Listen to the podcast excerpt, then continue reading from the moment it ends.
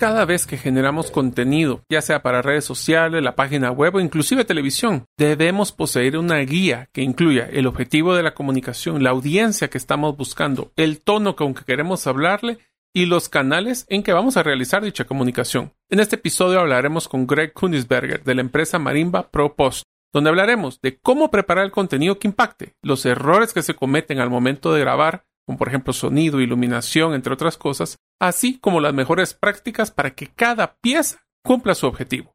Esperamos que sea de valor.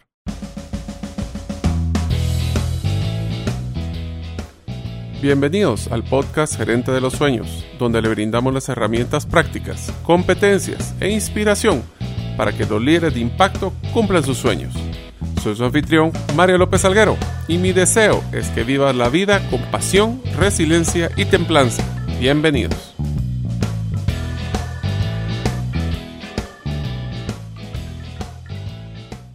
Hola amigos, bienvenidos al episodio número 82 del podcast Gerente de los Sueños. Mi nombre es Mario López Alguero, y aunque no lo crean, en mi infancia fui un niño introvertido. Y no fue que hasta que cursé el programa de Silva de control mental que logré finalmente hablar en público. Deseo agradecerte que nos escuches el día de hoy. Si todavía no eres parte de la comunidad de los sueños, pueden hacerlo suscribiéndote a nuestros correos electrónicos ingresando a la página gerentedelosueños.com o a través de nuestro listado de difusión de WhatsApp enviando tu nombre a 502 para aquellos que nos escuchan fuera de las fronteras de Guatemala y el número de celular 5017-1018. Repito, 5017 1018. El día de hoy tengo el gran gusto de presentarles a Greg Kunisberger. Les voy a contar un poco de su historia. Después de regresar de estudiar periodismo en Estados Unidos, el primer trabajo de Greg fue en Siete Días, un telenoticiero que se transmitía en el canal 7 al final de los 80. El cerrar ese noticiero por razones políticas se inicia en el mundo de agencias de publicidad trabajando primero como creativo y luego descubre su pasión por la producción, cuando le ofrecen el trabajo en una agencia pequeña, Publimerca donde el puesto de creatividad también incluye la supervisión de producciones de televisión. Ahí produce campañas que se hacen notar y recibe ofertas de trabajo en una de las agencias más grandes de Guatemala de esta época, McCann Erickson. Ahí labora unos años y sus trabajos fueron reconocidos con premios locales e internacionales. Luego se traslada a BBDO Guatemala, otra agencia internacional grande, en la cual se desarrolló como director general de producción audiovisual en cuentas regionales como Pepsi, Bayer y otros. Durante su tiempo en BBDO, desarrolló varias producciones que ganan certámenes como Jade, Ojo de Iberoamérica, London Advertising Awards, New York Festivals y llegan a finalistas en los Clio y los premios de Leones de Cannes. Después de 10 años en BBDO, abre su primera productora, Producciones 921, y en la que sigue desarrollando producciones publicitarias de alto nivel. En el 2015 se lanza otro proyecto, Marimba Pro Post, una productora que aparte de atender clientes locales en Guatemala empieza a enfocarse más en la relación de producciones internacionales de productoras y entidades de otros países que necesitan trabajar en Guatemala y la región de Centroamérica, Belice y el sur de México. Como tal, ha realizado coproducciones con clientes internacionales como el video musical de Dime que no con Ricardo Arjona y Gaby Moreno, The Story of Good of God con Morgan Freeman, The Story of Us también con Morgan Freeman y Rigoberta Menchú, y The Art of Political Murder, un documental de HBO con producciones ejecutivas de George Clooney y que narra la historia del asesinato del Monseñor Gerardi. Asimismo, regularmente hace trabajos para organizaciones como el BBC, CDF Alemania, Discovery Channel y Nat Geo. Los tres éxitos principales que Greg se describe es que logró independizarse y abrir su propia productora, construir el renombre que ha permitido trabajar con personas y compañías que contamos anteriormente de nivel internacional y la nominación al Emmy que acaba de recibir por The Art of Political Murder, la primera vez que un documental producido en Guatemala recibe una nominación de premios compitiendo con algunos de los nombres más grandes del mundo. Greg es una persona sencilla y modesta que a pesar de tener una carrera muy pública de comunicación muchas veces prefiere pues pasar desapercibido. Aparte de la pasión de su trabajo, le gusta mantenerse activo siempre cuando puede, trata de viajar, conocer lugares y personas nuevas, tanto en Guatemala como en el exterior. Por lo que ha visto Guatemala en relación de muchos trabajos que está consciente de la desigualdad social que existe a través de su trabajo, siempre ha tratado de ayudar a los más necesitados a nivel personal y a través de organizaciones como Rotary y United Way. Es dedicado a su familia, a su esposa Claudia, también comunicadora, es clave apoyando en este proceso. A Nicole, su única hija, también ha elegido como camino la comunicación y este año se va a graduar de licenciada en Ciencias de la Comunicación de la Landívar. Nicole también se ha hecho destacar en el mundo de comunicación y actualmente trabaja en República GT como periodista comercial. Si quieren más comunicación con Greg, lo pueden hacer a través de su correo marimba.propost.gmail.com. Ahora vamos con el episodio. Hola amigos, bienvenidos a un nuevo episodio del podcast Gerente de los Sueños, donde les brindamos herramientas prácticas y competencias gerenciales para que los líderes de impacto alcancen sus sueños. Mi nombre es Mario López Salguero y como nuevo episodio vamos a tener una oportunidad de hablar con un, probablemente uno de los productores de contenido que más admiro en la región, parte que es amigo y me ha ayudado recientemente a generar bastante contenido para no solo, el, bueno, no es tanto como el podcast, como cursos que hemos estado diseñando Así que primero que todo le quiero dar la bienvenida a mi amigo Greg Kunisberg. Gracias Mario y gracias por darme la, oportunidad de participar en tu podcast. Espero que la información que dé pues sirva mucho a, tus a tus, ¿cómo se dice? Televidentes o escuchas. Mis oyentes. Buenísimo. Pues mira, Greg, lo primero que quisiera que platicáramos es que, eh, dame el nombre de tu empresa y qué es lo que ustedes hacen para conocer un poquito más del tipo de, de contenido que ustedes producen. Claro que sí. La empresa que dirijo se llama Marimba Pro Post, o sea, producción y postproducción. Le pusimos marimba porque tenemos una identidad netamente guatemalteca y por supuesto que el colorido que eso tiene tiene mucho que ver con el video también, entonces esa es la razón del nombre. Mucha gente me pregunta. Eh, nosotros hacemos toda clase de trabajos audiovisuales, hacemos comerciales de televisión, de videos corporativos, audiovisuales instructivos, contenido para plataformas sociales, cobertura de eventos especiales, entrevistas e incluso logística para empresas que vienen de fuera del país para hacer trabajos en Guatemala. Hemos hecho cualquier cantidad de comerciales eh, locales para bancos, eh, bebidas gaseosas, eh, cualquier cantidad de ese tipo de clientes, pero una, una avenida que hemos estado trabajando mucho últimamente es trabajar con gente de fuera de Guatemala que por alguna razón tiene que filmar en Guatemala y no tiene la infraestructura para hacerlo. Entonces les, les mencionamos servicios de logística, alquiler de equipo, personal y ha sido a través de, de estos trabajos que realmente hemos tenido la oportunidad de trabajar con gente eh, muy reconocida y compañías muy reconocidas como HBO, Discovery, Nat Geo, entre muchos otros. Y yo creo que una de las cosas que me gusta de la producción que realizas, aparte de que es muy limpia, la verdad es que es, es bien variada. Y te quisiera hacer una pregunta puntual, Greg cuando hablamos, ah, me mencionaste varios de los productos que ustedes producen, pero ¿por qué no me decís como para un gerente nuevo que no ha hecho producción de contenido más que tal vez desde Canvas o cosas así sencillas? ¿Cuál es el, de lo más básico a lo más complejo de productos de audiovisuales que un gerente debería considerar en su vida de una empresa? Bueno, hay, hay de todo. O sea, a mí siempre me gusta decir, nosotros no, no, no, no consideramos un trabajo demasiado pequeño o demasiado grande o sea, puede ser algo tan sencillo como una descripción de un producto. Eh, mira, mira, Greg, que quiero que, me documentes este producto porque lo quiero presentar en, plataformas sociales o lo que fuera. O puede ser un comercial eh, de 30 segundos para medios masivos, que obviamente es un trabajo mucho más grande, o incluso puede ser un video interactivo o, un video eh, corporativo. O sea, todo depende de la necesidad que tengan. Okay. Y una pregunta que podríamos entrar, Greg, es, por ejemplo, una de las cosas que, que yo he estado pues publicando a través del podcast es mucho, tiene que ver con temas de comunicación. ¿Cuáles son esas eh, mejores prácticas o recomendaciones, hablemos, recomendaciones que le darías a una gerente que quiere eh, hacer su propio contenido o contratar a alguien como en tu caso para generar contenido? ¿Qué son las cosas que deberían de ser no solo como mejor práctica, sino que inclusive errores que deberíamos de evitar a la hora de producir contenido audiovisual. Claro. Bueno, yo creo que lo más importante es que se sepa bien, bien qué es lo que se quiere hacer. O sea, muchas veces a nosotros nos llaman y nos dicen, queremos hacer un video. ¿Cómo así quieren hacer un video? ¿Es, para qué les va a servir? ¿A quién le quieren hablar? Entonces, muchas veces las empresas piensan que, que todos los videos son iguales y que solo es cuestión de, de filmar sin tomar en cuenta objetivos o estrategias o sea que hablamos de que una de las primeras cosas que tenemos que tener bien claro es, primero, qué objetivo es el que queremos con el video y segundo es qué audiencia. Exacto.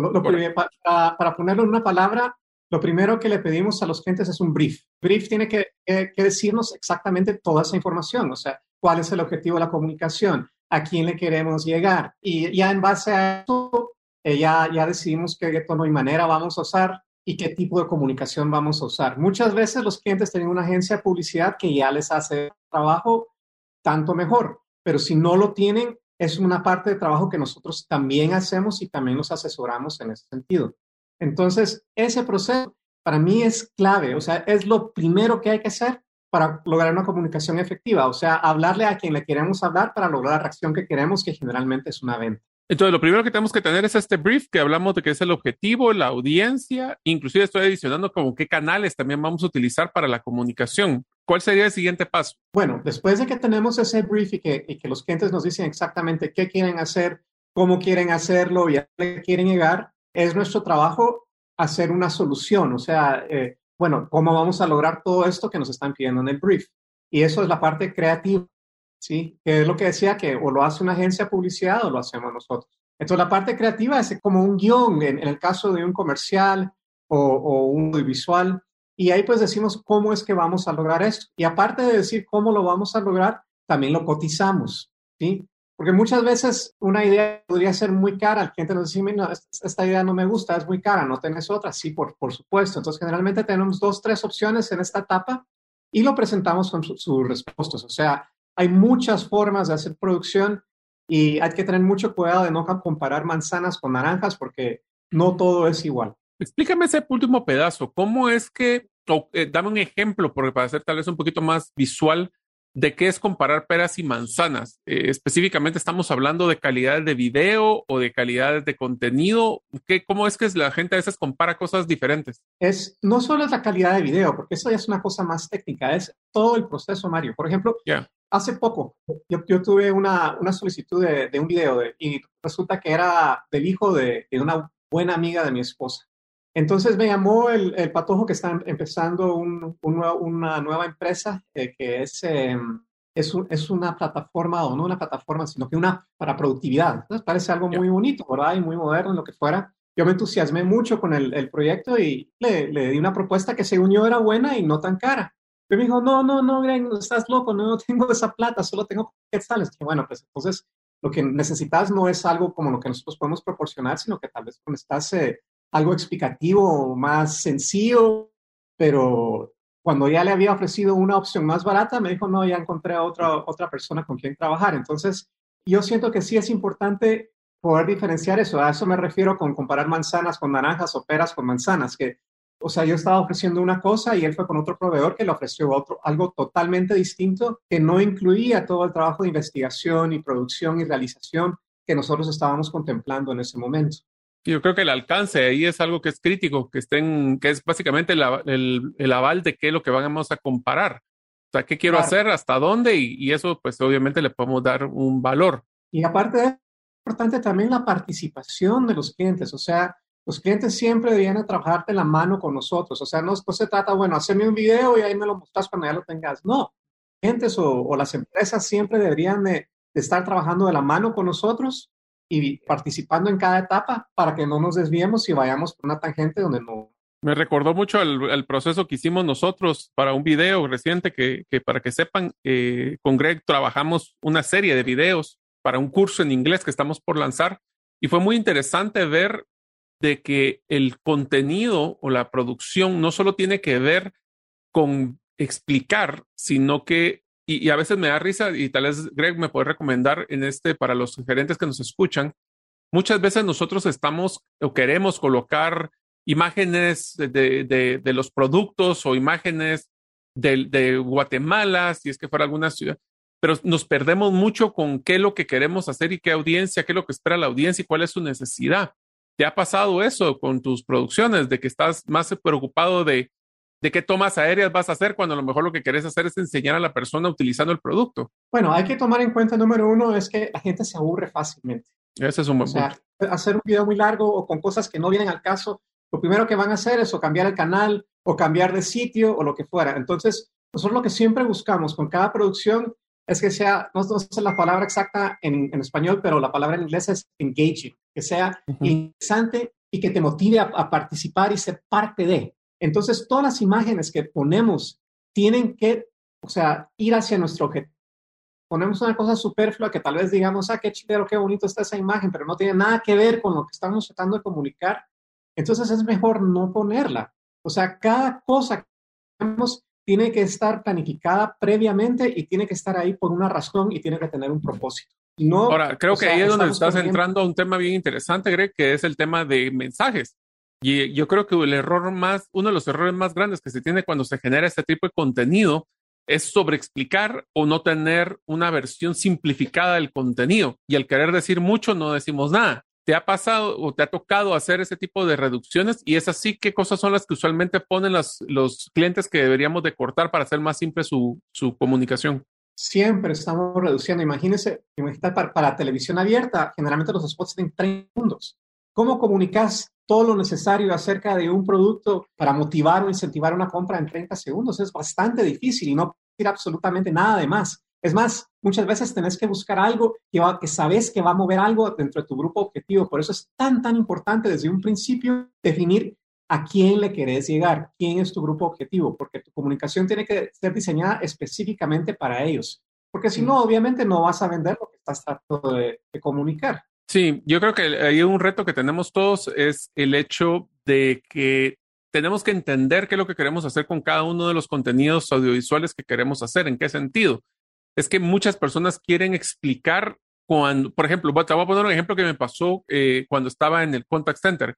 Es que en Bias, yo era uno de los errores más grandes que se comete cuando emitimos cualquier contenido en Bias, es que ponen un montón de letras, un montón de palabras. Y una valla tiene en tiempo promedio, mentiré, pero creo que tiene como cinco segundos o menos, donde las personas lo ven. Y mucho el contenido audiovisual creo que es más un tema de crear curiosidad para que quieran saber más.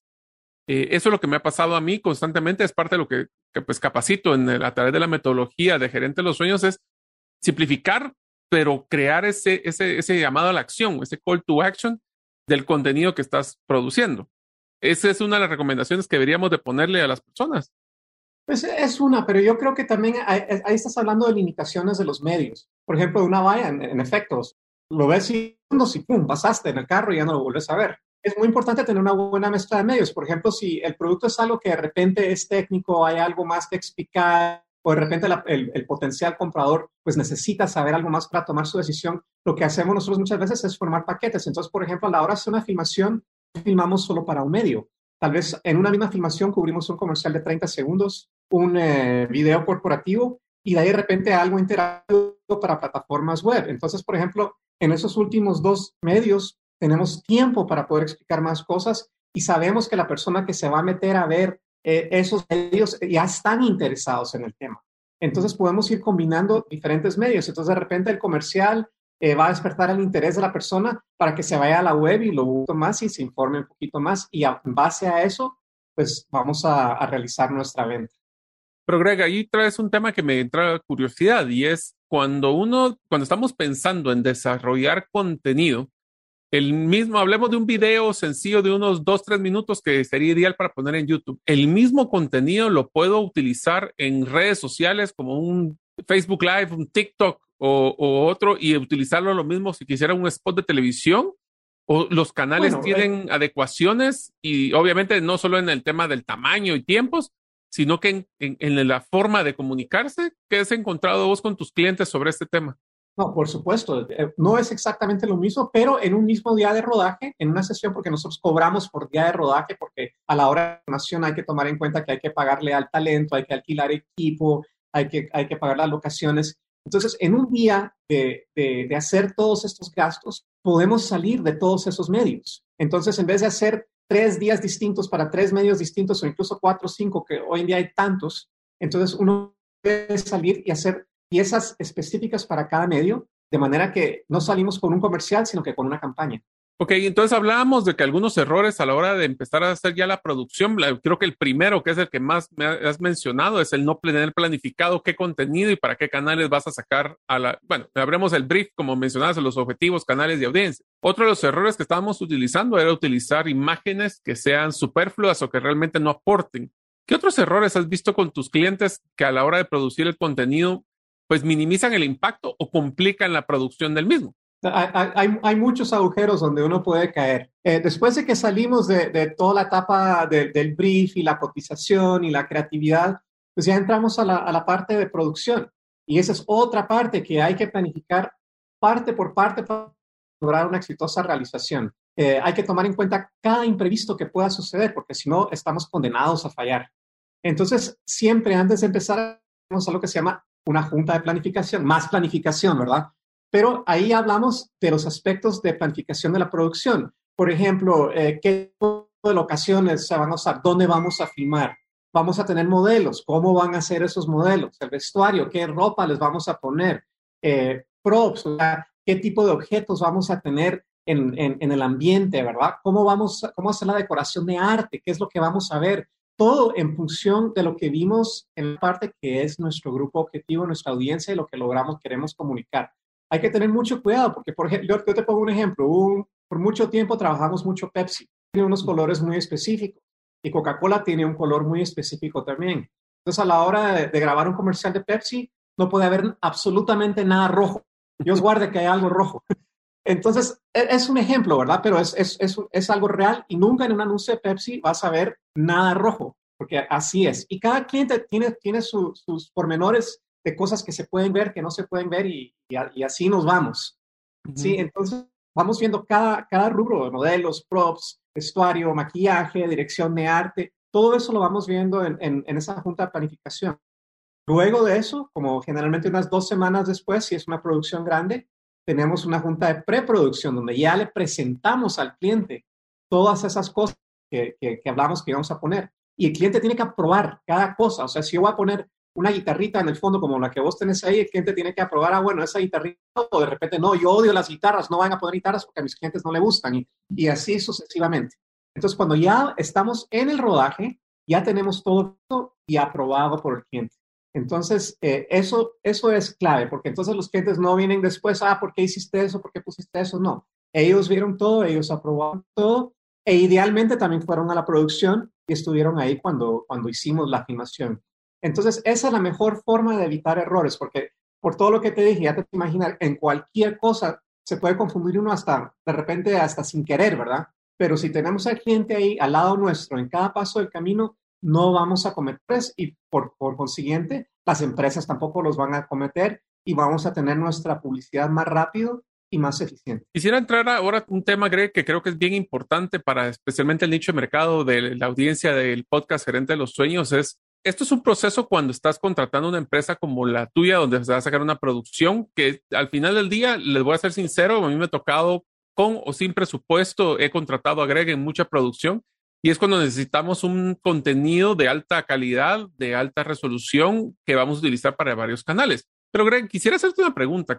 ¿Qué recomendaciones le podríamos dar a las personas que están haciendo su propia producción, posiblemente con un celular o con una cámara sencilla, que son errores? Te voy a mencionar varios errores que creo que sería interesante que discutiéramos. Uno de ellos, por ejemplo, que es el número uno que desmotiva a las personas y pasan inmediatamente cualquier contenido, es una mal, un mal sonido. Y cuando hablamos mal sonido es utilizar, por ejemplo, el micrófono de la computadora o utilizar micrófonos de celulares. Los micrófonos ahora son muy baratos con USBs o con los, los plugs normales o inclusive inalámbricos ahora con Bluetooth. Así como el sonido, no sé si primero estás de acuerdo que ese es uno de los principales y segundo es que otras cosas, personas que quieren hacer su producción de contenido básico, podrían evitar. Te voy a decir otra que yo sé que podemos platicar, que es el de iluminación. Estar sobre iluminado o demasiado oscuro. ¿Qué comentarios podría darnos acerca de ese tipo de errores que podríamos evitar para evitar cuando hacemos contenido básico? Bueno, lo primero es la forma de evitar todos esos errores es contratar a una productora como nosotros. Sí, definitivamente. pero, pero sí, idealmente yo, hoy en día eh, la, la, tendencia es hacer las cosas uno mismo, especialmente cuando de repente es, es, un, es un, blog o, o este tipo de trabajo para una, por ejemplo, una empresa pequeña que de repente solo quiere mostrar un producto o lo que sea. Y para esas situaciones hay muchos recursos hoy en día. O sea, a pesar de que las cámaras de los celulares se han puesto muy buenos, no lo recomiendo. Sencillamente porque con un celular jamás vas a poder lograr una buena profundidad de campo. El celular siempre te va a enfocar a la persona que está en primer plano y lo que está en, en el fondo de igual manera. Entonces siempre le va a quitar protagonismo, ya sea a la persona o al objeto que queremos ver. Mm. Entonces, como primera, como primera recomendación, recomiendo comprar una cámara, eh, ya sea eh, full frame o APS-C, que pues no son tan, tan caras y se consiguen fácilmente en el mercado en Guatemala. Entonces, y aprender a usarla bien. Curso lo que fuera de, operación de cámara Eh, hay, cursos de, una semana que le enseñan a uno lo básico y uno lo puede aprender a usar. El segundo aspecto, como bien mencionaste, la iluminación. O sea, si no estamos viendo a la persona o el producto, entonces de nada sirve que lo estemos filmando. Entonces hay que invertir en, en tres luces básicas. Generalmente es la, principal es la que llamamos un key light, que es el que va a estar directamente hacia el producto. Y de ahí otra luz para, para darle contraluz de atrás y otro para iluminar el fondo. Y por lo, por lo general con esas tres luces podemos hacer cosas muy bonitas y creativas. Y por supuesto el, el sonido. O sea, si no estamos escuchando lo que se está diciendo, eso nos va a distraer muchísimo. Y otro error muy, muy clásico es no orientar la cámara correctamente. el mejor ejemplo que puedo dar yo de esto es la que filma, por ejemplo, con el celular parado y de ahí a la hora de ver los videos vemos dos espacios, una a la derecha y una a la izquierda, y eso es mm. espacio desperdiciado. Siempre debemos de aprovechar el 100% de la pantalla que, estamos presentándole a, a, la persona, al televidente que está viendo nuestro contenido para poder ver lo más posible. Puede ser que tengamos detalles en el fondo, puede ser que tengamos detalles en primer plano. Tenemos toda una gama de espacio, hay que aprovecharla. Entonces, con estos tres elementos y un poquito de entrenamiento, se pueden hacer cosas dignas si, si el deseo es hacer las cosas uno mismo. En unos momentos continuaremos con nuestro episodio. Deseo contarte que hemos renovado la página web gerentedelosueños.com. Ahora podrás encontrar los servicios y recursos para ser un líder de impacto y así cumplir tus sueños. Encontrarás todos los episodios del podcast, artículos, videos, hasta ejercicios que tú vas a poder hacer con tu equipo para poder desarrollar sus competencias. Espero que te sean de valor y que seas parte de la comunidad de los sueños al inscribirte en el listado de difusión por nuestros correos electrónicos. No estamos enviando spam, es uno o máximo dos correos a la semana con contenido de calidad. Ahora, seguimos con nuestro episodio. Y una de las preguntas que quisiera hacerte, Greg, que me, que me recomendaron a mí, porque ahorita estoy haciendo, ya preparando mi estudio de grabación para cursos específicamente, es evitar el ruido. Y cuando estoy hablando de ruido, no estoy hablando del ruido audiovisual, sino el ruido, el ruido visual, que es, es importante porque, por ejemplo, uno de los errores número uno que todas las personas, que expertos en audiovisuales, como en tu caso, me, me, han dicho es de que lo peor que podemos hacer es estar la persona hablando con una luz de frente y tener un, un fondo blanco, porque eso no, no es, es un poquito no sé si monótono o simplemente demuestra que no estamos muy complejos. Entonces, buscar un, fondo o qué características debería tener un fondo para que tengan una buena visualización. Por ejemplo, en mi caso, yo con mi, en mi oficina tengo la guitarra, como acaban de mencionar, tengo unas plantas, tengo mucho. Y me han, me han recomendado que, elimine varios elementos gráficos para no quitar la atención de lo que estoy hablando y diciendo, porque las personas van a estar viendo a ver qué es ese aparato que tengo atrás en la, arriba de la cabeza. ¿Qué, recomendaciones podrías darnos con respecto a estos fondos que a veces nosotros, porque en suma ahora se ha vuelto normal, ¿verdad? Tener esos fondos digitales. ¿Qué recomendaciones dirías a, qué usar y qué no usar para que no salgamos así como que somos bien principiantes? Bueno, en, primera instancia, no debería de verse nada que no, que no te ayude o que no ayude a tu producto si estás promoviendo un, producto en primera instancia. Y por supuesto, no debería traer. Eh, por, ejemplo, no sé, si tuvieras un póster de, no sé, de una playmate ahí atrás, de repente voy a estarle poniendo atención a eso y no a lo que estás hablando. Pero lo que generalmente hacemos nosotros, porque yo, a mí me gusta pensar que no deberíamos ser limitados con nuestros ambientes y no deberíamos de tener que armar un set en cada ambiente donde trabajamos. Lo que te decía al principio es utilizar una cámara que te permita sacar un poquito fuera de foco el fondo. Entonces siempre vas a tener cierta profundidad ahí, va a haber algo ahí, no vas a saber exactamente qué es. Entonces, como no sabes exactamente qué es lo que está en el fondo y se ve nublado, la gente se va a concentrar en tu persona, en lo que estás hablando o en el producto que estás mostrando. Entonces, esa es para mí lo más fácil y aparte eso siempre va a hacer que se vea más profesional el video. Si vos miras cualquier película profesionalmente producida, siempre vas a ver que, al menos de que sea una, una toma muy abierta, si es una toma cerrada y una persona hablando, siempre va a estar fuera de fondo, siempre, nunca va a estar en foco. Eh, la mejor forma de ver algo eh, amateur, mal hecho, es cuando miras el fondo y está en foco. Cuando una toma, por ejemplo, así como, como te estoy viendo ahorita, que te, que te veo en primer plano, pero también te veo el segundo plano y está completamente en foco. Siempre debe estar un poquito foco. Entonces ya me concentro en tu persona y en lo que estás diciendo y lo que me estás tratando de comunicar. Ok. Sí, ese es el concepto exactamente del ruido que estamos hablando. Otra de las cosas que también me llamó la atención cuando estuvimos haciendo nuestro contenido, Greg, fue que estábamos hablando de, a ver, este es un tema de lenguaje. y es que eh, nosotros, y aquí es algo que tengo la duda porque he visto comerciales y contenido que tiene ambas, ambos eh, conceptos. Uno es, deberíamos de tratar de usted, de tú, de vos a los clientes o a quien está, a la audiencia, ese es uno. Y dos es si deberíamos de, eh, deberíamos de utilizar terminología específica de nuestra empresa o de lo que estamos usando o es utilizar eh, como lenguaje muy coloquial. ¿Cuál ha sido tu experiencia con ese tema del lenguaje, por ejemplo? Vamos de nuevo al brief. ¿A quién estamos hablando? ¿Estamos hablando a, a, una, a un igual? ¿Estamos hablando a una persona exactamente igual que nosotros ahí oyendo? ¿O le estamos hablando de repente a un gerente de nivel muy alto a quien le deberíamos cierto respeto? Sí, tenemos que tomar en cuenta esas cosas cuando diseñamos el, el guion de lo que estamos comunicando o por lo menos el tono y manera que vamos a utilizar durante nuestra comunicación. Entonces, ¿Y el tono es algo que se, mete, se habla en el brief específicamente? Por supuesto, es, es ah. importantísimo. Es, es, más, en todo brief debería haber una sección que se llama tono y manera. Ok. Sí, es, es muy, muy importante. Entonces ahí vamos a hablar de si vamos a hablar de usted o si vamos a hablar de tú o si vamos a hablar de vos. Yo te pongo, por ejemplo, hay, hay un comercial ahorita al aire de, claro, de Internet y que dice que, que vos eh, podés conseguirme eh, más velocidad de Internet, no sé qué, y mi esposa que, bueno, tiene mi edad más o menos, pero siente, porque siente que no le están hablando a ella, ¿sí? O sea... Porque o sea, agarrar a una audiencia joven, están discriminando o molestando a otra audiencia un poquito más grande. Eso es lo que me decís. Y, y la forma en que, en, que, en que dice vos también molesta. O sea, nosotros en Guatemala... ¿Como retador o qué? Sí, es un poco retador. Te iba a decir que en Guatemala nosotros, o sea, usamos el vos para cierto tipo de gente y usamos el usted para otro tipo de gente y usamos el tú para otro tipo de gente y de otra manera. Entonces, generalmente, si, si tratamos de vos a alguien, mira vos, haceme eso. Estamos hablándole a alguien que tal vez... Eh, de mucha confianza, tal vez. O, o, o me, me, uno nunca quiere sentirse como que si te, te están hablando como un empleado. ¿sí? No hay que ser confianzudos con los clientes, entonces. Y yo sé que, que por ejemplo, muchas veces que son hechos para otros mercados, por ejemplo, Argentina, donde se habla muy normalmente así. Yo, yo, yo, nunca me voy a acordar la primera vez que fui a Buenos Aires. Fuimos a un restaurante de, de, de asados y el mesero me dice, ¿y vos qué querés? Y me, me, me, yo sé que hablan así normalmente, pero también me cayó un poco mal porque uno no está acostumbrado a que un mesero le hable así a uno. Uh -huh. Entonces, igual con la comunicación y la publicidad, uno quiere que, se, que, que quiere sentirse respetado y considerado por lo que uno está escuchando.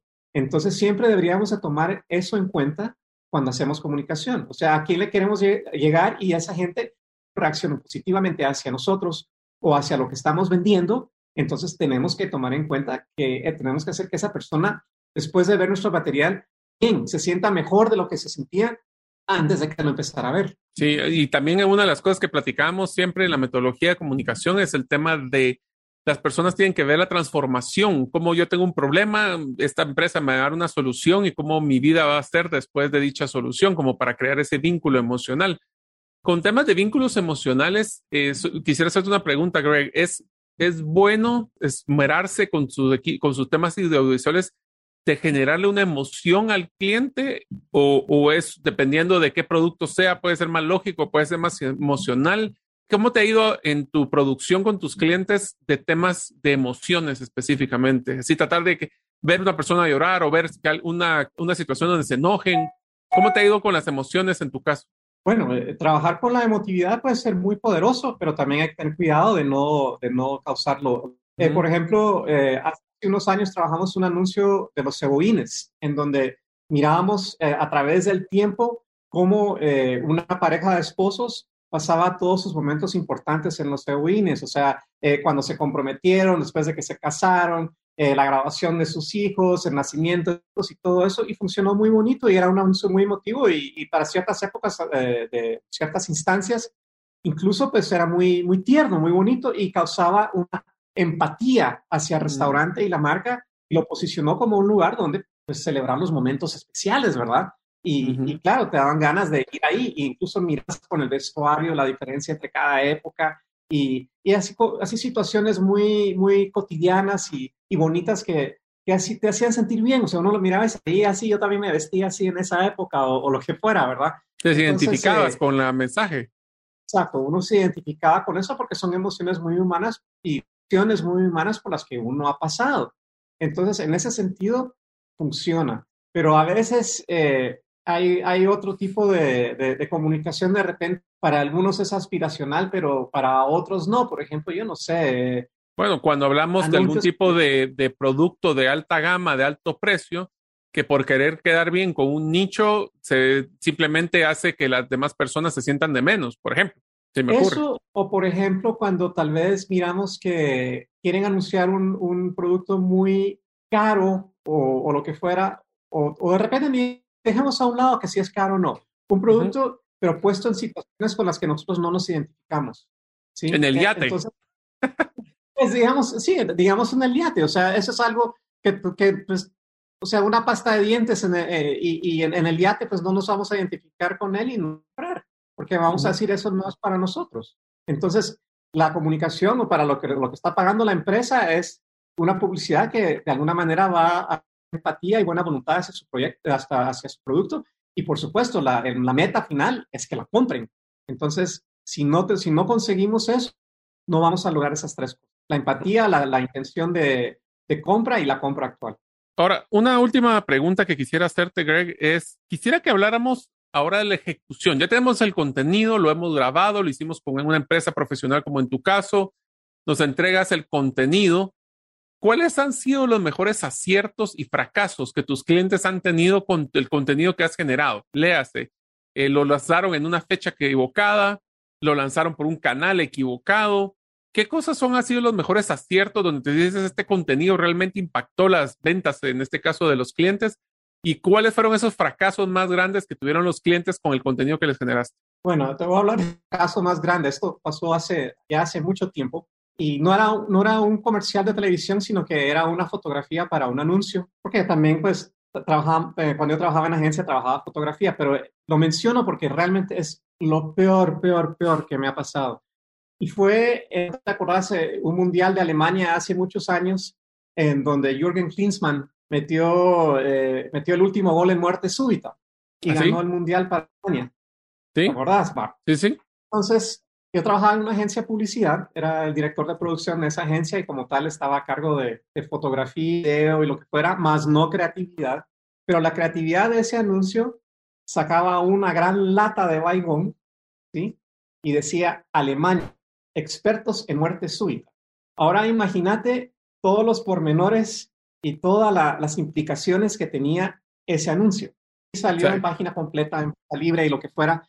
Entonces, o sea que, o sea, al cliente acabaron llamándolo nazi, insensible, tuvieron demandas en todo el mundo, en, en la revista Bild de Alemania, incluso escribieron acerca de Bayer y el tremendo desacierto que tuvieron, demandaron a la agencia publicidad por algo como 350 mil dólares, o sea, se fue el cliente, echaron al creativo, fue lo peor, peor, peor que he visto y el error más grande que he visto. Incluso cuando yo vi la creatividad dije, ¿están seguros que quieren hacer esto? Sí, no, no, no, eso está probado y qué buenísimo y que hay que aprovechar el momento y que no sé qué y no sé cuánto. Y es realmente una falta de visión de parte de tanto la, la creativa de esa cuenta, quien era la creativa en ese momento, de la agencia publicidad y del mismo cliente que no tuvo la visión de ver, mire, eso no tenía que ser así. Imagínate un director de mercadeo que es responsable de, de algo así, ¿verdad? Entonces, eh, eso es lo peor, peor, peor en lo que he participado y, me da vergüenza decirlo, pero, pero sí es un caso eh, muy, muy puntual de lo que no debe hacerse Y para evitar ese problema, Greg, porque ahorita que lo mencionaste, he visto muchos ejemplos de campañas y si ustedes quieren buscar en internet campañas fallidas, hay muchas campañas fallidas por ese, el no validar ese mensaje que tal vez para nuestro, nosotros funciona, inclusive algunas veces lo he visto que es hasta con mala intención de algunos grupos objetivos que cuestionan el mensaje porque se da al área gris de interpretación. ¿Recomendarías entonces que una parte, si es que es una campaña grande, obviamente no es un posteo en redes, pero si es una campaña grande,